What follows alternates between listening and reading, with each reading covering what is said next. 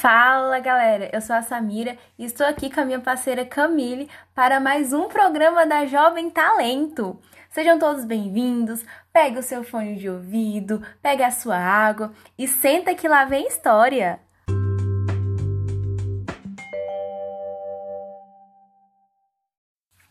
Hoje nós temos convidados, mas devido à nova onda do coronavírus, estamos seguindo todas as medidas preventivas do governo.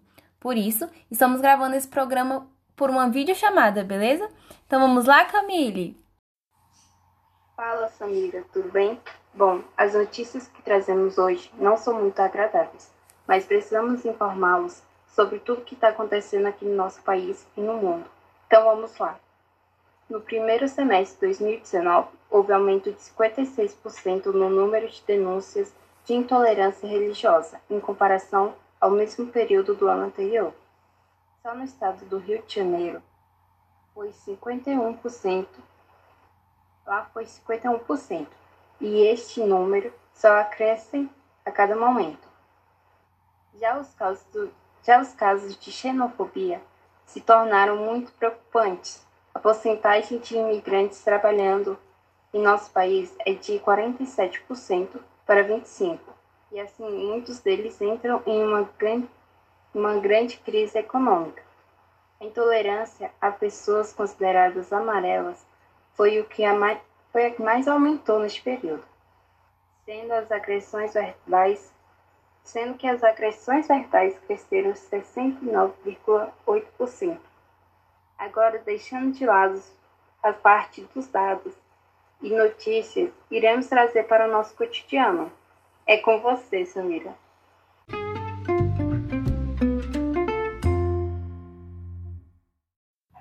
Estamos aqui com a Júlia Borges, estudante de Teologia da PUC de Minas.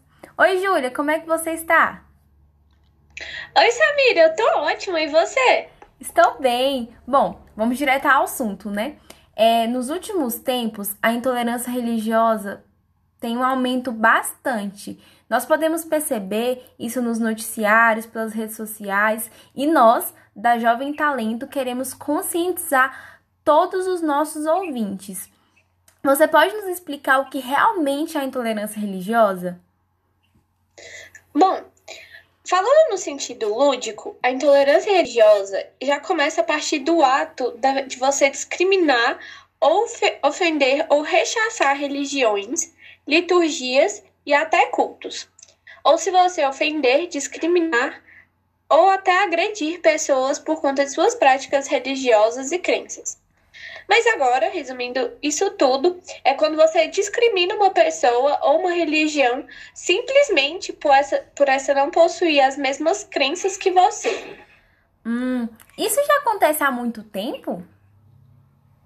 Isso já acontece há bastante tempo, porque existe uma relação entre o Estado e a religião.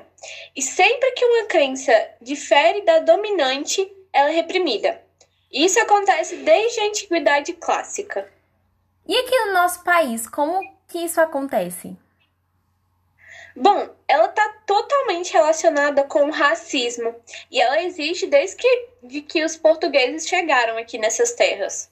Importante. É, e atualmente, existem medidas para combater o tal racismo e preconceito? Sim, é que agora no nosso país, em algumas linhas jurídicas, é um país laico, certo? E ele criou algumas leis que vão assegurar a liberdade e a igualdade religiosa entre todos os cidadãos. Mas, bom, a gente pode perceber que isso não acontece muito na prática.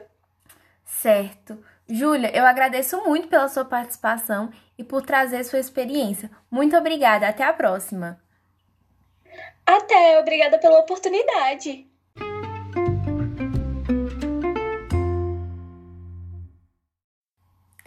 Agora, nós vamos conversar um pouco com o ex-professor de filosofia da Universidade de Brasília, Arthur Borges Medeiros. Boa tarde, Arthur, como você está? Boa tarde, Samira. Estou bem, você? Também estou, muito obrigada. A xenofobia tem sido uma pauta muito discutida atualmente, pois apesar de sempre ter sido mais um tipo de discriminação e preconceito em nossa sociedade, o número de casos tem se intensificado cada vez mais ultimamente. O que pode ser considerado como xenofobia? Bom, intrinsecamente, a xenofobia é o ato de discriminar, inferiorizar, zombar, desconfiar ou ter antipatia por pessoas por conta de suas características regionais, como, por exemplo, o sotaque, a maneira de falar, seus costumes, a cultura regional, ou até mesmo por características físicas que são marcantes em indivíduos de determinada região. E por que nos dias atuais os casos de xenofobia têm se intensificado? Sem dúvidas, a grande ascensão da internet tem contribuído muito para isso. Esse tipo de prática, pois, por conta do anonimato e da falta de consequências, as pessoas se sentem mais à vontade para realizar esse tipo de preconceito. E quais são os motivos que levam as pessoas a realizarem esse tipo de discriminação? Em casos velados, realizados sem a intenção direta de ofender, a xenofobia pode estar associada mais com a falta de informação e conhecimento. Já nos casos com a intenção direta, ela já está mais associada ao mau caratismo dessas pessoas mesmo, com a sensação de se sentir superior aos outros, utilizando características regionais como um meio para isso. E existe alguma lei ou multa que possa impedir esse ato? Sim, no artigo 140, parágrafo 3 do Código Penal, está prevista uma pena de 1 a 3 anos de prisão, além de multa, para quem realizar esse tipo de injúria. Porém, você sabe, como a maioria dos casos acontece pela internet, fica difícil de denunciar e levar o processo adiante.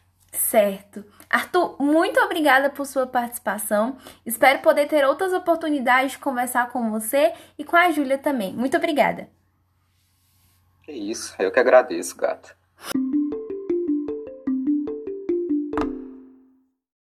Bom, eu acredito que iremos lutar bastante contra a intolerância no Brasil. Existem vários pensamentos que precisam ser desconstruídos e racismo que devem deixar de existir. Enquanto isso, seguimos sem desistir.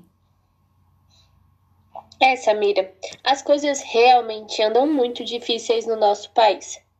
Segundo o G1, uma garotinha de apenas 11 anos foi vítima de intolerância religiosa. Ela acabou sendo atingida por pedras enquanto voltava para casa após participar de um culto de candomblé. Eu particularmente acho isso uma crueldade sem tamanhos. E também me recordo que existem vários imigrantes haitianos no Paraná em busca de melhores condições de vida. Eu nem consigo imaginar o quanto está sendo difícil para eles durante essa pandemia. Conseguir um emprego ainda mais em uma situação irregular, é muito difícil. E é isso, pessoal. Por aqui encerramos o nosso programa de hoje. Muito obrigada pela sua audiência. Amanhã estaremos aqui no mesmo local e horário. Beijinho e tchau, tchau!